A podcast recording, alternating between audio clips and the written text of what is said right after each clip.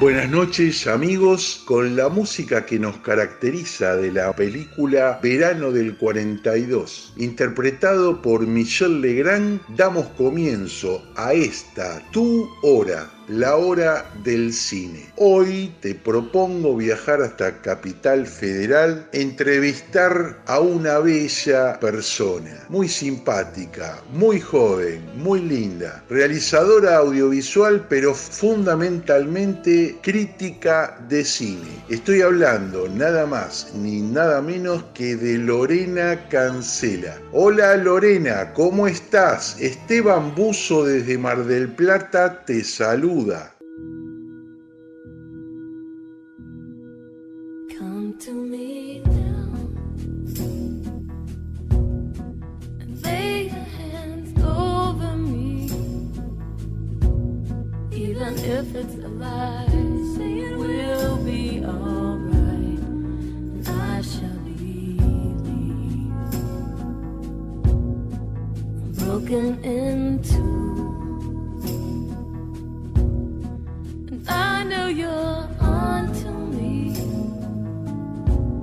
That I only come home when I'm so all alone. But I do believe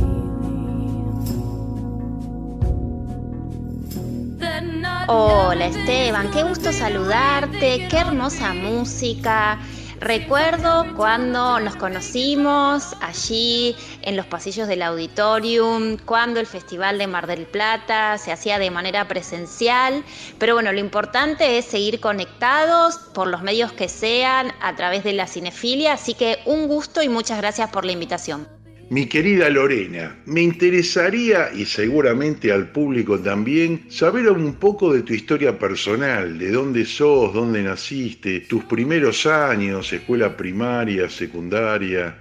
Bueno, la verdad que yo nací en Capital Federal, eh, pero viví muchísimos años en el Gran Buenos Aires, en una localidad que se llama Ituzaingó. De hecho, bueno, este año en un ciclo de cortos que hubo en cuarentena, presenté allí, organizado por el municipio, un videíto que armé en esta etapa tan particular de la humanidad que se llamó Cualquier similitud con la ficción es mera coincidencia, junto con, con otros compañeros que también presentaron trabajos. Así que bueno, esa es parte de, mi historia. ¿Y qué recordás de esos días de niñez, de preadolescencia, de la escuela primaria, ahí en Ituzaingó? Bueno, que era todo muy lindo, a pesar de que quizás uno no, no tenía ¿no? tantos insumos tecnológicos como tenemos hoy en día, como este por el cual nos estamos comunicando, pero que igual era, era muy lindo poder caminar sin tantos peligros, quizás como tenemos hoy en día. Y bueno, y fundamentalmente lo que uno recuerda son los compañeros, los cuales con muchos seguimos en contacto a través de las redes sociales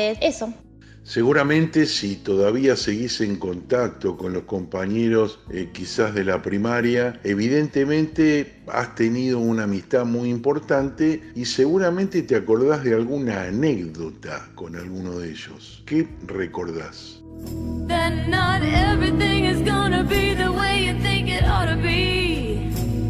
seems like every time I try to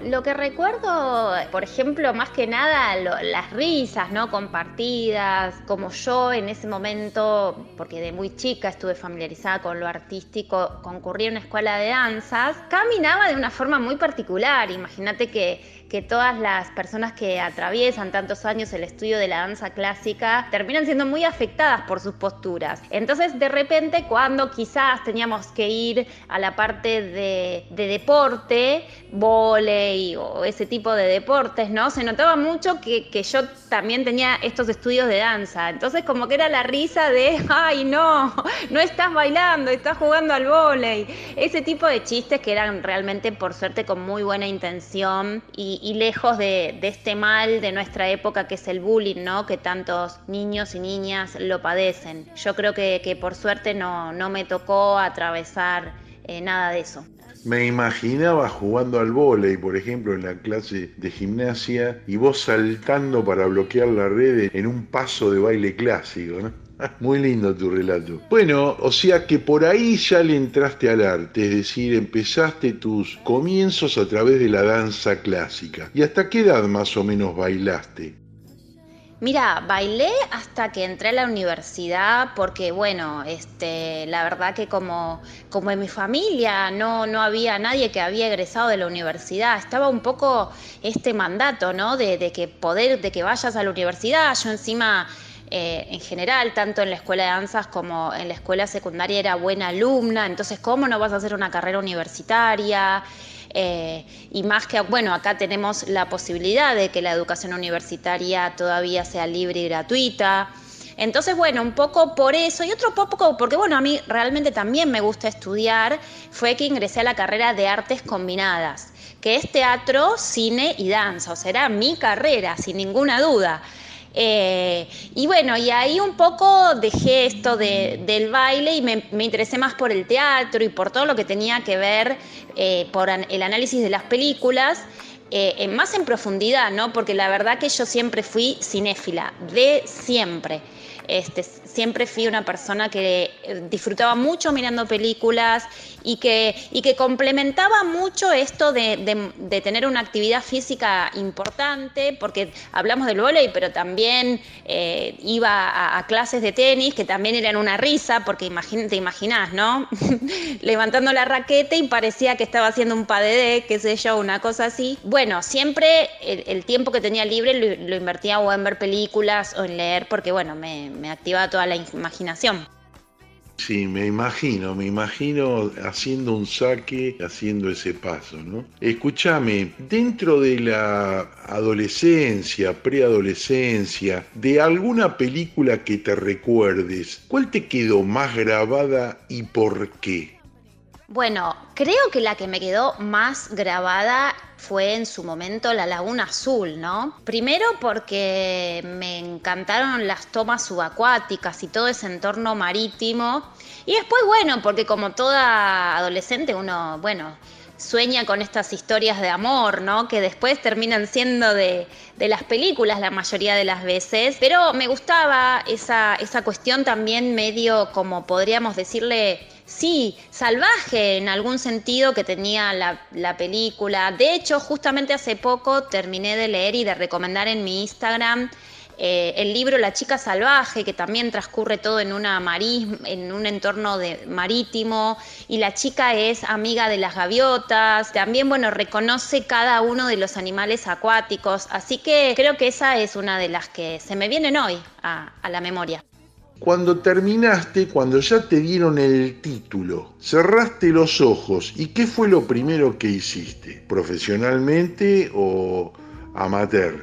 ¿Qué fue lo primero que hice después que me recibí? Creo que lo primero que quise hacer fue trabajar en el Festival de Cine Independiente de Buenos Aires. Sí, creo que esa fue una de las primeras cosas que quise hacer y, y que hice. Y volviendo al festival donde empezaste a trabajar, que concretamente es el Bafisi, calculo. ¿Dónde te metiste? ¿En qué, en qué lugar estabas? Me metí, primero presenté, porque en la universidad nos habían hecho investigar sobre un grupo de cineastas argentinos que se, se, se lo llamó el Grupo de los Cinco. Entonces, en ese Festival de Buenos Aires había presentado un libro y nos habían citado a mi compañera y a, quien suscribe por un texto que habíamos hecho de investigación para una materia para la universidad. Entonces cuando vimos eso dijimos, uy, qué bueno esto, nos sentíamos, imagínate, wow, mirá lo que hicimos. Bueno, entonces fuimos a hablar y a partir de ahí surgió que presentáramos justamente las películas que se presentaban en esta retrospectiva del grupo de los cinco. Lo último que hice fue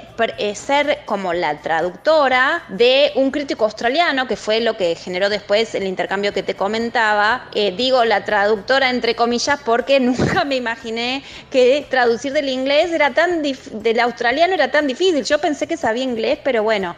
Puede ser que, digamos, a partir de ahí tu espíritu crítico empezó a preponderar y a desarrollar ya tu trabajo profesional? Bueno, obviamente eso fue como un gran aliento, ¿no? Para mí, porque eh, un poco este crítico que, nos visitó y que trajo todo su, conocimiento, y bueno, también se empezó a relacionar con mis propios pensamientos y, se sintió interesado, obviamente que fue como que, qué bueno, ¿no? Entonces lo que estoy, está bueno lo que estoy haciendo donde este año en el Festival de Cine de Mar del Plata presenté uno de los capítulos de plano detalle, miradas sobre el cine argentino, que reúne reflexiones sobre la obra de distintos cineastas, desde Héctor Olivera hasta Lucrecia Martel, y donde, bueno, eh, justamente en la mesa se pudo hablar del presente del cine argentino y también de, de, su reflexión. El hecho de haber también podido realizar tres cortometrajes, un video, yo misma, de encargarme de distintos roles, porque creo que en algún punto poder haber llevado a la práctica o poder haber hecho estos cortometrajes me sumó a mi actividad como crítica. A pesar de que hay herramientas y metodologías donde uno puede llegar a definir la foto, el tema, etcétera, etcétera, ¿cuál es esa parte subjetiva que vos utilizás para orientar al espectador en la posibilidad de ver una película o desecharla de alguna manera. Bueno, más que nada yo trato, como vos bien decís, de hablar de mi subjetividad y en lo posible trato de hablar de lo que realmente me gusta de, esa película. Y bueno, y en, ese relato incorporo, sí, cuestiones técnicas de los planos, de la articulación del tiempo, Viste la mejor película que no tuvo éxito, pero me gustaría que me digas cuál fue o cuál es y por qué consideras que fue la mejor.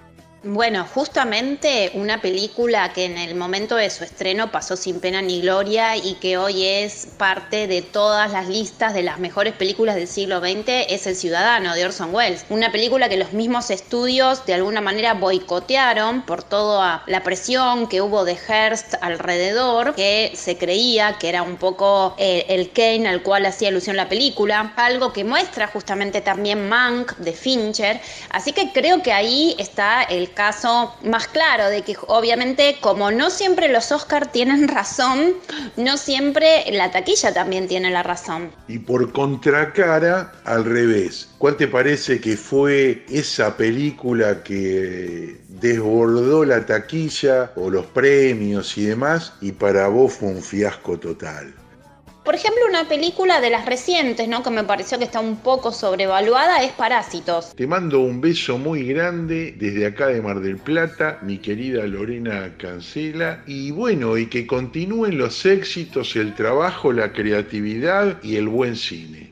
Un gustazo Esteban, muchas, muchas gracias por tenerme presente. Es un gusto haber recorrido con vos todos estos temas. Yo también te deseo que tengas un hermoso fin de año, que sigamos viendo pelis, que sigamos conectados y que bueno, podamos tener esta mirada en común. Te agradezco un montón y te mando un abrazo desde Buenos Aires muy, muy grande.